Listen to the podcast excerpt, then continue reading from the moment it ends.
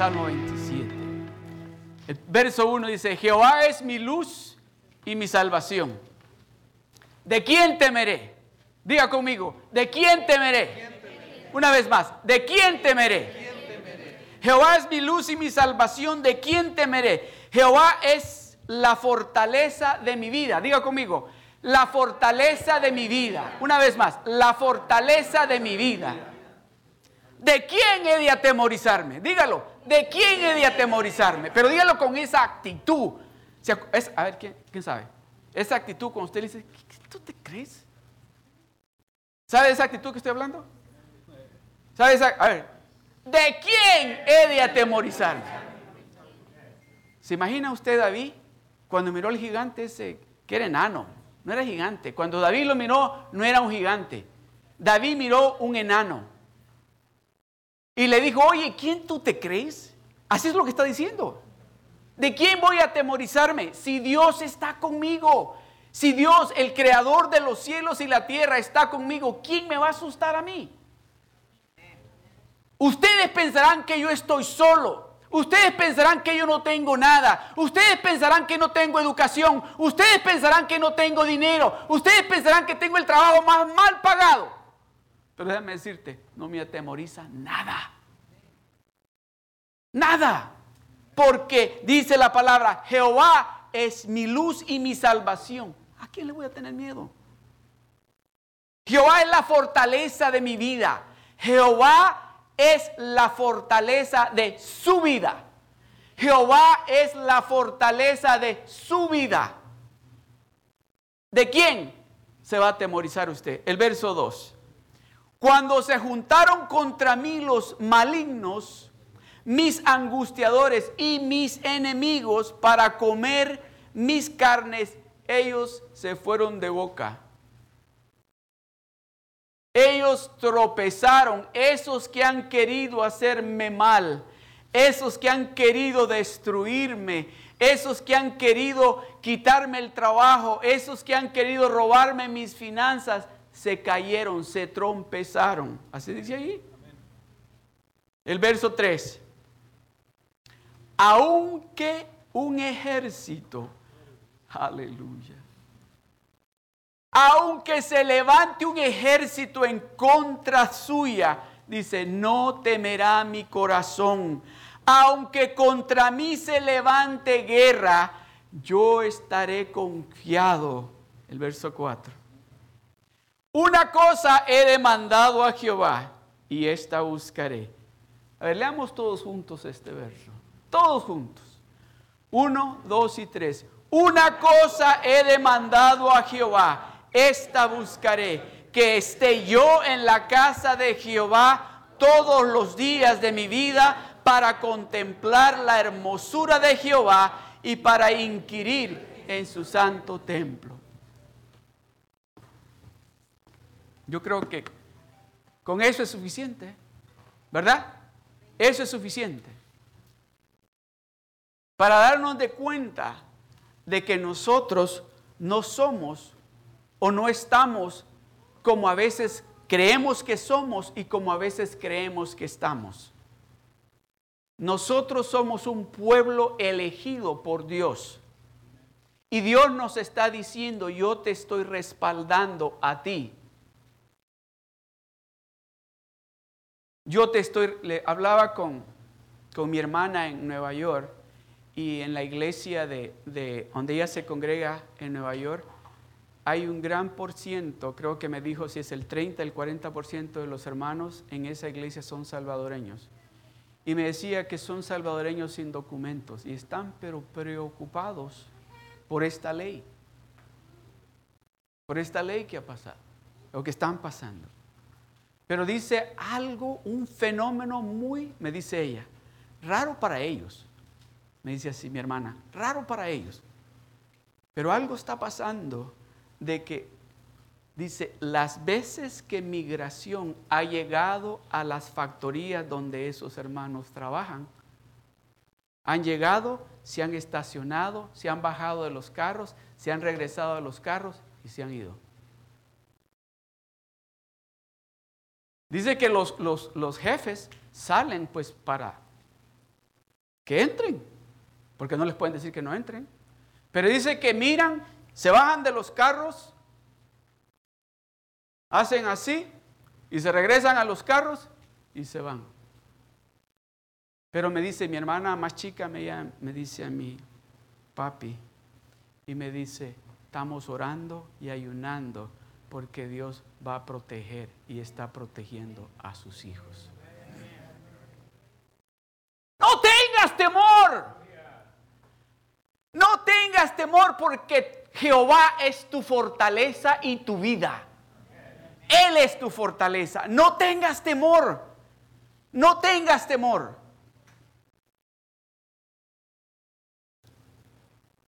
Dios nos está diciendo a nosotros, cuando Dios nos dice que no tengamos temor de Él, nos está diciendo también de que nosotros tenemos que dar ese paso para demostrarle a Él, yo sé que tú estás conmigo, porque usted cree que en el momento que mi abuelo estaba atrás de mí, lo correcto para mí hubiese sido seguir corriendo para atrás o hacer lo que hice. Sabiendo que Él estaba ahí, yo me, pues, ¿qué me van a hacer? Entonces Dios está esperando de que si nosotros sabemos de que Él es nuestra fortaleza, de que Él es nuestro protector, de que Él es nuestro ayudador, de que Él es nuestro doctor, de que Él es nuestro abogado, de que Él es nuestro juez, ¿qué es lo que tenemos que hacer? Pararnos y ser obedientes a hacer lo que Él nos está diciendo que hagamos. Porque Dios está allí. Él nos está diciendo a nosotros que no tengamos temor. Él nos está diciendo a nosotros cómo de especiales para Él somos nosotros, que tenemos protección no solamente los domingos cuando estamos aquí en la iglesia, tenemos protección del cielo las 24 horas del día. Oh, pastor, pero usted no sabe lo que el médico me dijo, usted no sabe lo que está pasando en mi casa. Jehová es su pastor y nada le faltará. Nada. Jehová es su fortaleza. Jehová, el Dios todopoderoso, es la fuerza que usted necesita. Usted y yo no necesitamos ayuda de ningún otro lado más que la de Él. ¿Sabe por qué nosotros nos encontramos muchas veces en grandes dificultades? Es porque hemos ido a buscar ayuda en otro lugar y no nos la han dado como nosotros la necesitamos. Y cuando hemos llegado y nos ofrecen la ayuda, están esperando algo para atrás. ¿Cuándo me vas a pagar? Dios no es así. Dios dice, yo soy tu pastor y conmigo no necesitas nada.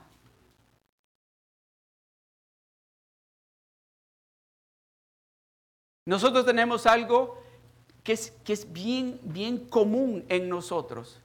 ¿Qué es lo que decimos nosotros cuando nos encontramos en dificultad? Jehová es mi pastor y nada me faltará. Cuando el médico nos da una mala noticia, decimos, Jehová es mi pastor y nada me faltará. O decimos, ¿y ahora? ¿Qué voy a hacer? ¿Cómo le voy a hacer? Me hablaba con una hermana y me decía, ¿No ha visto mis textos que le he estado mandando? Y le digo, es que le digo, no, el sábado le dije, estuve en un servicio, pero es que le, he mandado textos para que ore porque fui al médico el viernes y me encontraron,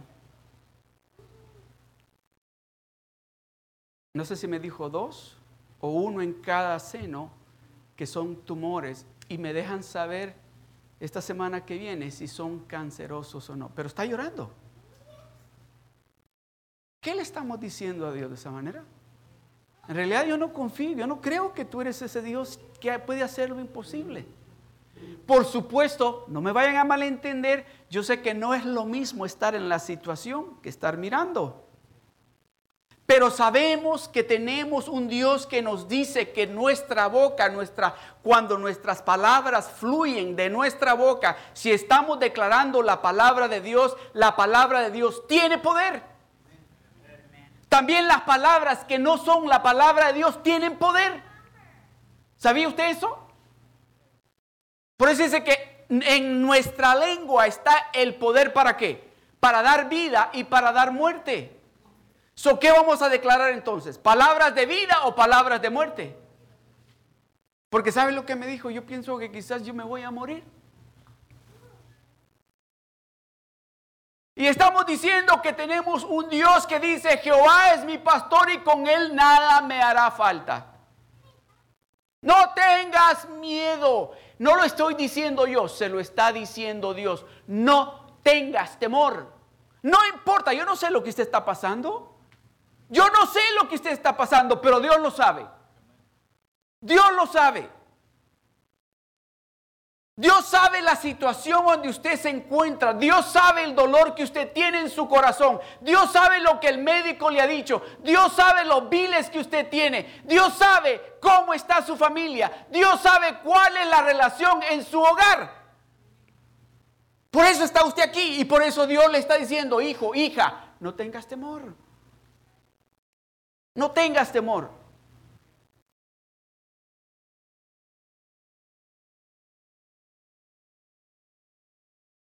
Muchos de nosotros tal vez nos hemos pasado noches enteras sin poder dormir. Es tiempo que le digamos al diablo, cállate la boca, porque Dios está conmigo. ¿Sabe lo que le dije yo a ese muchacho, a ese niño, más bien poner un muchacho, un niño? ¿Sabe? ¿Qué me vas a hacer tú ahora? ¿Qué me vas a hacer? Y con mi abuelo aquí, ¿qué me vas a hacer tú ahora? Riéndome, riéndome, ¿qué me vas a hacer tú ahora? Es tiempo de que usted le diga al enemigo, ¿qué me vas a? Ya no me vas a quitar el sueño. No me vas a quitar ni siquiera un segundo de sueño.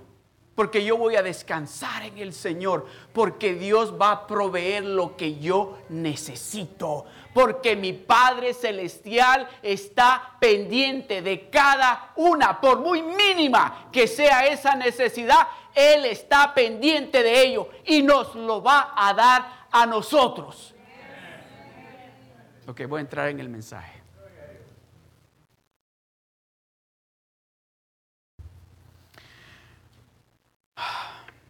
Tuve el privilegio ahora de, de ir a la iglesia de, de Garden Grove y pues les estuve compartiendo acerca de este tema y sentí el Señor también compartir un poquito con ustedes acerca de esto, porque pienso de que todos nosotros, de una manera u otra, el enemigo quiere venir y traer temor a nuestras vidas, traer inseguridad a nuestras vidas. No sé si alguna vez, creo que alguna vez les conté esta historia. Una vez llevaba a Sarita, a mi hija, la más chica, la llevaba a la escuela, la levanté en la mañana y le digo, mami, get ready, go eat. Se fue a comer y comiendo empezó a llorar. Y le digo, Sara, ¿qué te pasa? Nada. ¿Pero por qué estás llorando? No me contestó. Terminó de comer y le digo, ok, let's go. Pero se puso a llorar más. Y le digo, ¿estás llorando porque vas para la escuela? No me contestó, se subió al carro, va Ligia conmigo, llegamos y yo creo que Ligia sabía ya lo que estaba pasando. Yo no, a mí no me había dicho, creo que a Ligia medio le había contado porque Ligia quiso ir ese día. Por supuesto, miran que la hermana Ligia no está, ¿verdad? Me hace mucha falta. Está en México, anda celebrando con su mamá, que cumplió 90 años ayer. Ayer, sí. Y entonces fue a México a celebrar con, con su mamá. Anyway, so, Va en el carro, llegamos a la escuela y le digo a Sara, vamos. Y ahí se puso bien histérica. Y le digo, mami, ¿qué te pasa? Dime qué te pasa. Estaba Sarita quizás como de unos mm, ocho, nueve años. Y le digo, vamos, vamos. Y, entonces ya me dijo, ah, no le voy a decir qué, qué pasó, pero me dijo, como papá, déjeme decirle, yo me fui a la oficina y y no dije malas palabras, ¿eh? no dije llegué, pero abrí la puerta, la, estaba cerrada, la abrí así y me metí a la oficina. Y ahí tienen, tienen un counter, ahí en, en la escuela. Y hice así con la mano, pegué duro y le digo, quiero hablar con el principal de la escuela. Y toda la gente, un loco. Pero quiere decirle, no dije ni una mala palabra. Sí, mi tono de voz no era este, era más alto, pero no dije ni una mala palabra. Qué bueno que no sé hablar, no sé, no sé decir muy bien esas malas palabras en inglés, sino quizás lo hubiera dicho. Y entonces, y sale una mujer y me dice, ¿usted tiene cita? Y le digo, no. Ah, me dice, que para hablar con el príncipe. Yo necesito hablar con él o con ella ahora. Y salió un hombre de una oficina y me dice, ¿en qué le puedo servir? Y le digo, ¿usted es el principal? No, me dijo, soy el. Yo no quiero hablar con usted. Yo quiero hablar con el principal. Y salió la señora. Y, y, ella me conocía. Yo no sabía que era la. Y me dice, Mr. Cardosa, how are you? How are you? Nada, le dije. Así le dije. How are you? Nada. Entonces ella dijo, ¿podemos pasar a la oficina aquí? Y ya. Y le digo, ¿sabes qué? Antes que nos metamos a tu oficina, llama a la maestra. Cuando esa maestra llegó ahí, ya le habían dicho que estaba yo allí. Déjeme decirle, en el momento que ella puso el pie en la oficina, empezó a pedir disculpas. Ella sabía lo que le había hecho a mi niña. Y le dije yo así, me le acerqué así, le dije, le dije, no me le vuelvas a poner ese tipo de presión a mi hija, porque si yo vuelvo a regresar aquí a este lugar, no voy a estar así como estoy ahora. No voy a venir aquí, te voy a ir a buscar a ti. A ti te voy a ir a buscar. La razón por la cual les digo esto también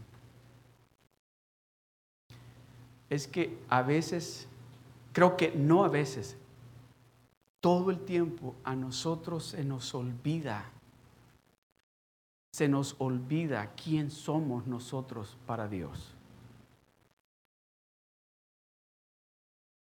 Voy a volver a repetir esto. A nosotros se nos olvida en el transcurso del lunes al sábado, si venimos el domingo a la iglesia, nos volvemos a acordar. ¿Quién somos nosotros para Dios? El valor que nosotros tenemos para Dios.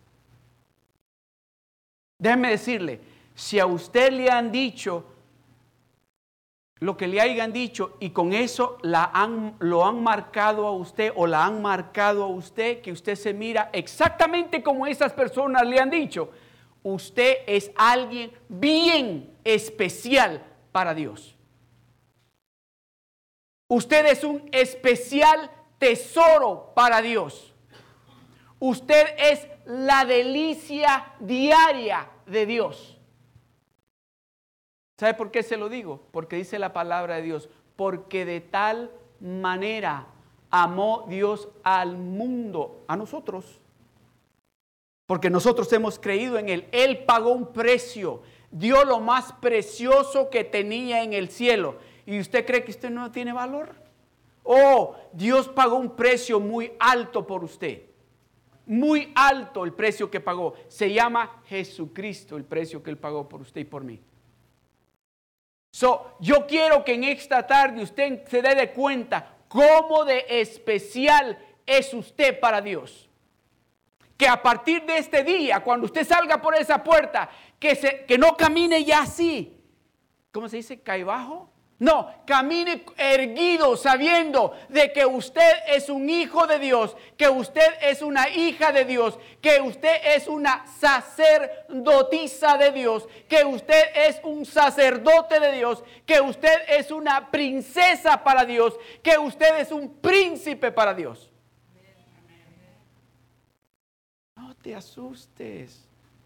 Ese no es el título de la enseñanza en este día, by the way. El título de la enseñanza en este día para los que toman notas es, háblale a la provisión, a tu provisión, háblale a tu provisión. Dice la palabra de Dios en el libro de Proverbios, capítulo 18, verso 21, dice, la muerte y la vida están en el poder de la lengua, y el que la ama comerá de sus frutos. La muerte y la vida están en el poder de la lengua, y el que la ama comerá de sus frutos. Ya lo que salga de su boca, si es vida o es muerte, lo que salga de su boca, eso es lo que usted está amando y ese es el fruto que usted va a comer. Si usted está declarando lo que sale de su boca es vida, lo que usted va a estar comiendo y bueno va a ser fruto bueno.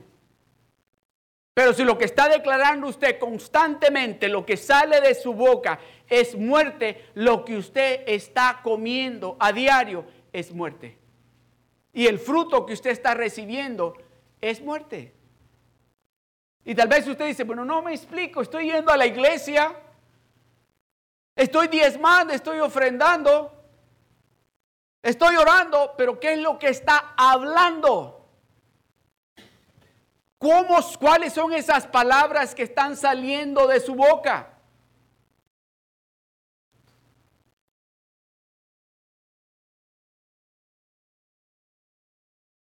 ¿Qué es lo que usted está declarando sobre de sus hijos? ¿Qué es lo que usted está declarando sobre de su familia? ¿Qué es lo que usted está hablando sobre de sus finanzas? ¿Qué es lo que usted está hablando sobre de su salud?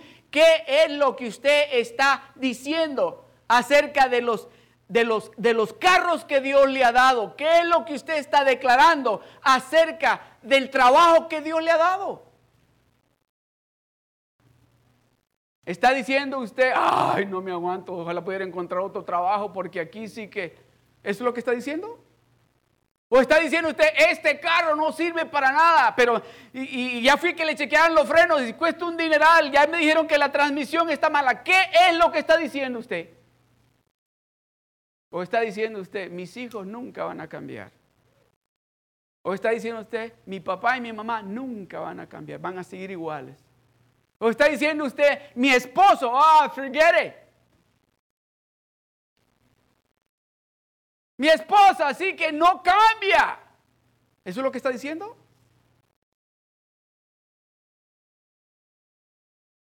¿Se da cuenta la importancia que tiene? Porque cuando esas palabras salen de nuestra boca, ya no hay chance de regresarlas para acá.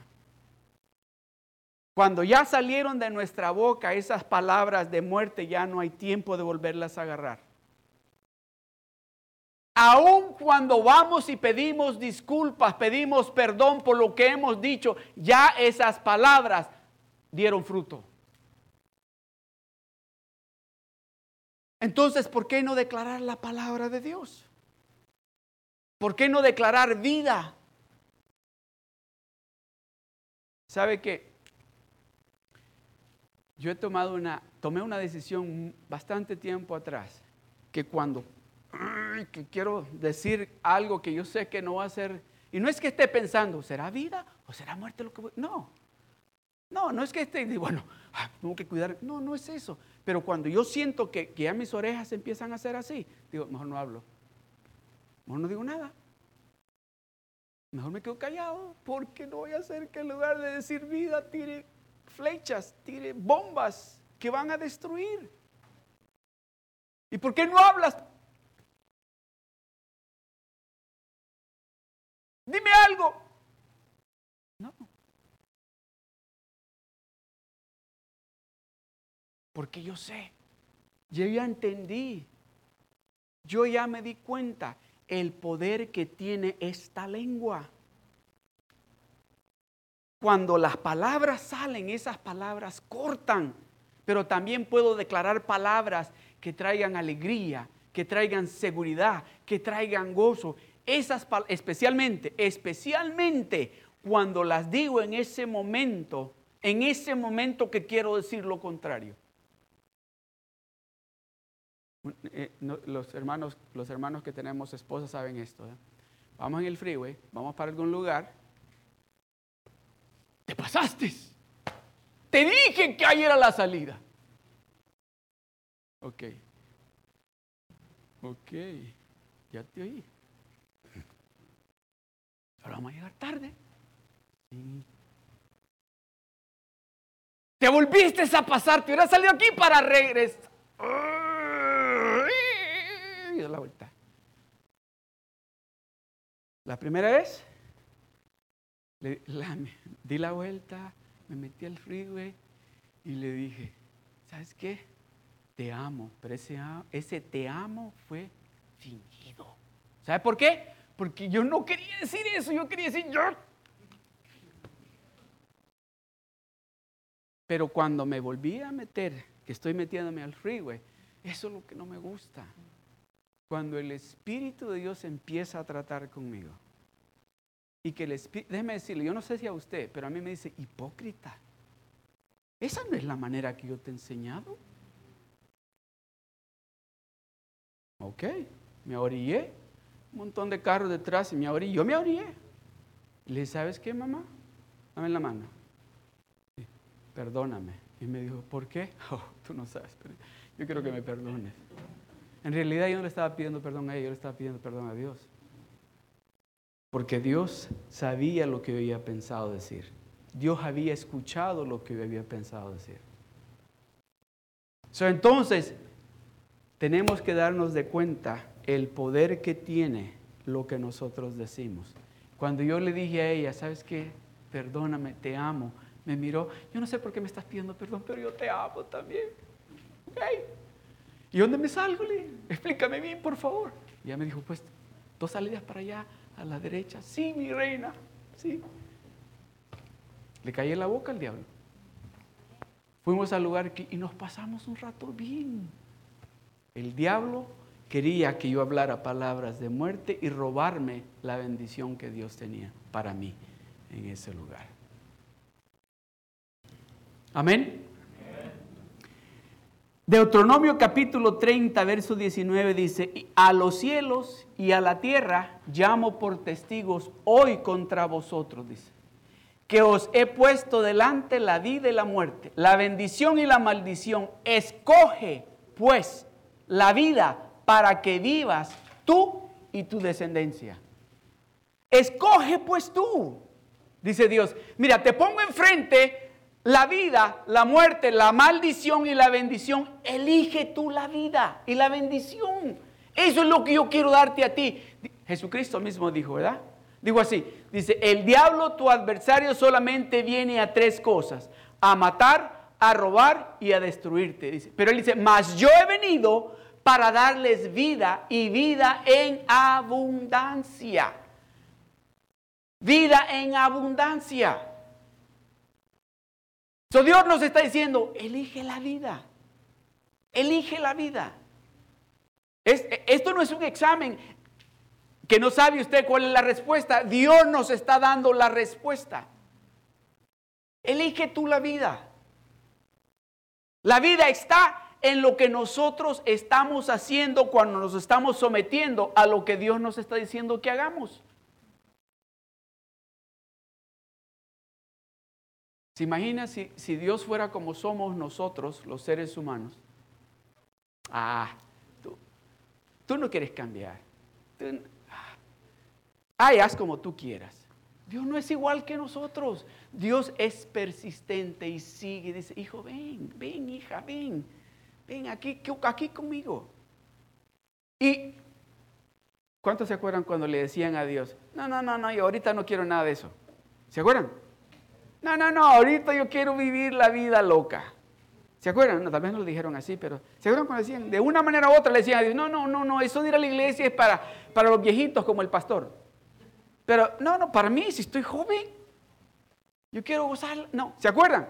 Y Dios seguía persistiendo y diciendo, hijo, eh, elige la vida. Te lo pongo enfrente y te lo pongo con testigos. El cielo y la tierra son los testigos. Te estoy diciendo, elige entre la vida y la muerte. Elige entre la maldición y la bendición. Elige la vida. Dígale al que tiene el lado, elige la vida. Elige la vida.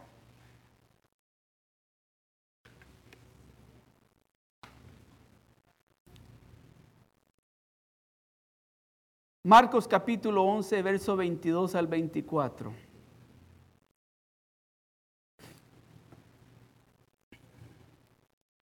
Marcos 11, el verso 22 dice, respondiendo Jesús, les dijo, tened fe en Dios, porque de cierto os digo que cualquiera que dijere a este monte, quítate y échate en el mar, y no dudare en su corazón, y no dudar en su corazón. Dígale que tiene al lado, no dudes en tu corazón. Dígale, no dudes en tu corazón. Si no creyere que será hecho lo que dice, lo que diga, le será hecho.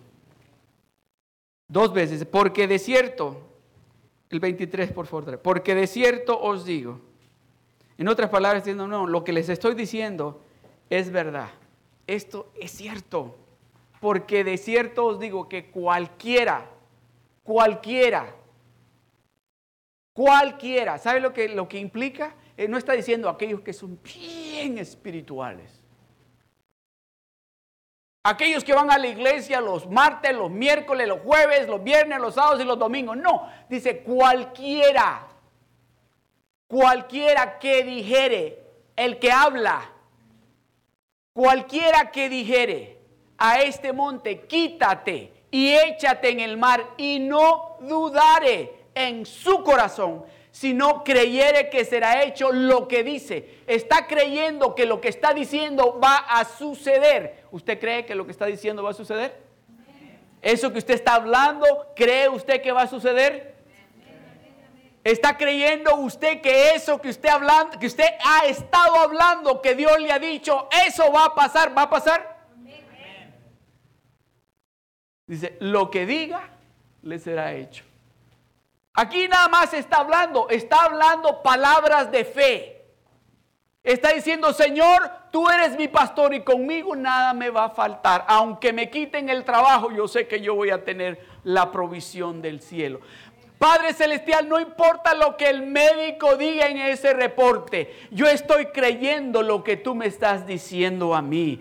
No importa lo que digan los, los, maestros de la escuela acerca de mis hijos, lo que importa es lo que me dice el Dios Todopoderoso. No importa lo que mi familia me diga de mi esposa o de mi esposo, lo que importa es lo que Dios me está diciendo a mí. Es lo que estamos diciendo.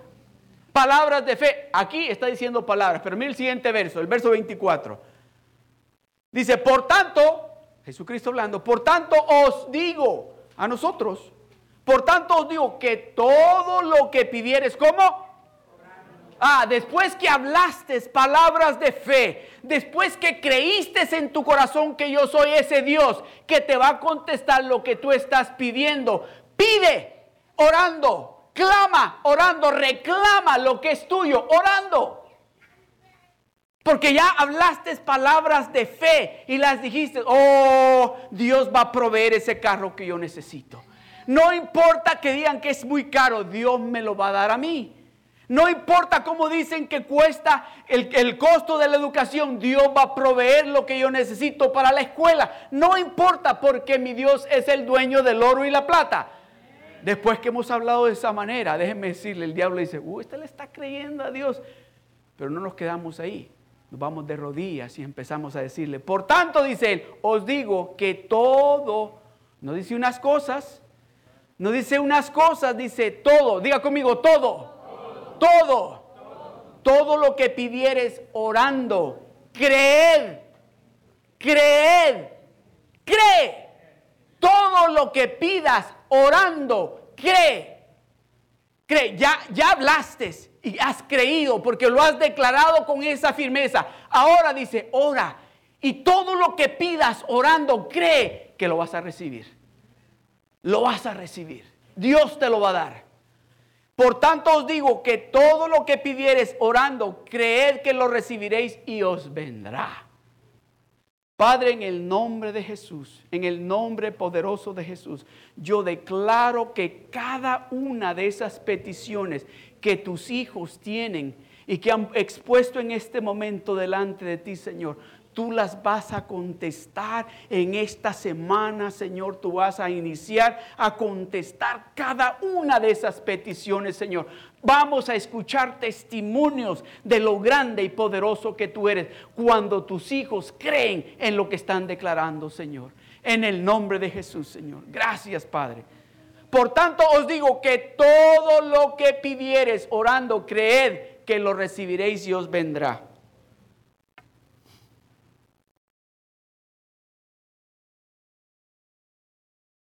Lucas capítulo 19, verso 16 dice,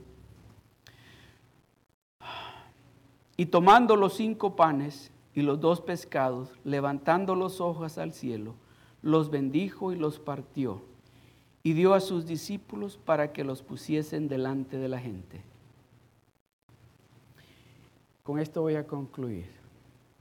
Y tomando los cinco panes y los dos pescados, levantando los ojos al cielo, los bendijo y los partió y dio a sus discípulos para que los pusiesen delante de la gente. Esta es la historia. Dice que cuando aquella gran multitud que andaba siguiéndolo al Señor. El Señor le preguntó a los discípulos, oigan, ¿qué tienen ustedes para darles de comer a ellos? Porque han estado siguiéndome a mí todo este tiempo. Tienen hambre. Señor, ni, ni, ni 200 denarios de comida es suficiente para darle comer a toda esta multitud. ¿No era lo que Dios les estaba preguntando? Jesucristo nos está preguntando a usted y a mí, ¿qué es lo que tú tienes? ¿Qué es lo que tú tienes? ¿Qué es lo que tú tienes? No cuánto dinero no cuánto dinero tienes, cuánto tienes en el banco, cuánto tienes en la cuenta de ahorros o en la cuenta de cheques o cuánto tienes en tus tarjetas de crédito. No es lo que está preguntando. ¿Qué es lo que tú tienes? Porque Dios sabe que Él le ha dado algo a usted. Él sabe, yo te he dado algo a ti. Eso es lo que yo quiero que tú te recuerdes. ¿Qué es lo que tú tienes? Bueno, le dijeron, tenemos, ahí hay un niño que tiene unos panes y unos pescados. Traédmelos. ¿Qué es lo que usted tiene? Dice, tráemelo. Tráemelo a mí. Te voy a enseñar, dice, te voy a enseñar, es lo que Jesucristo dice, te voy a enseñar cómo tú vas a reclamar la provisión que es tuya. No diciendo, no diciendo, no hay suficiente no diciendo no nos va a alcanzar, no diciendo es muy poco lo que tengo, o no diciendo si apenas para mí es suficiente, no. Te voy a enseñar cómo viene la provisión con lo poquito que tú tienes, con eso que tú piensas que no es suficiente, con eso que tú piensas que no va a alcanzar, con eso que tú piensas esto. ¿Qué es lo que tienes? Señor, esto, los pescados y este pan. Y dice él, él no miró los panes, él no miró los pescados, alzó su mirada al cielo. Alzó su mirada al cielo.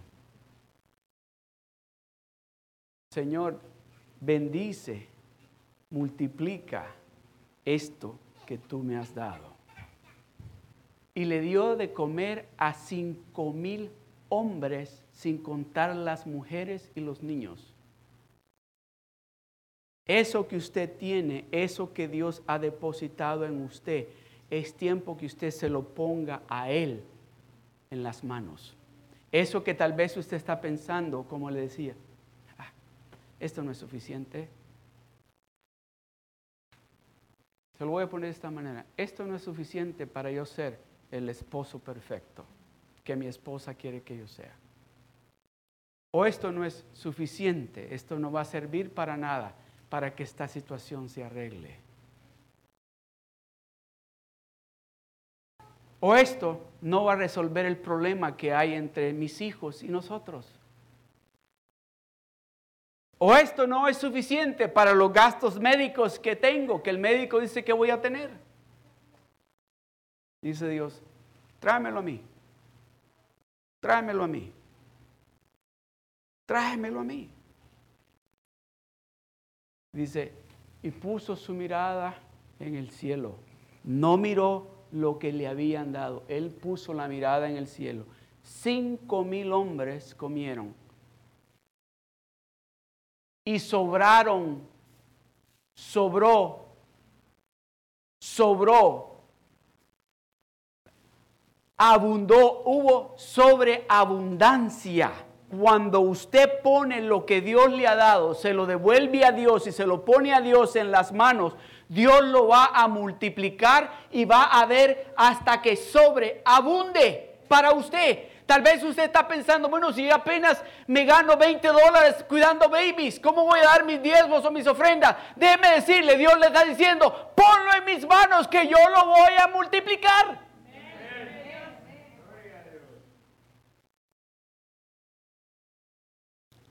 Con esto voy a concluir ya.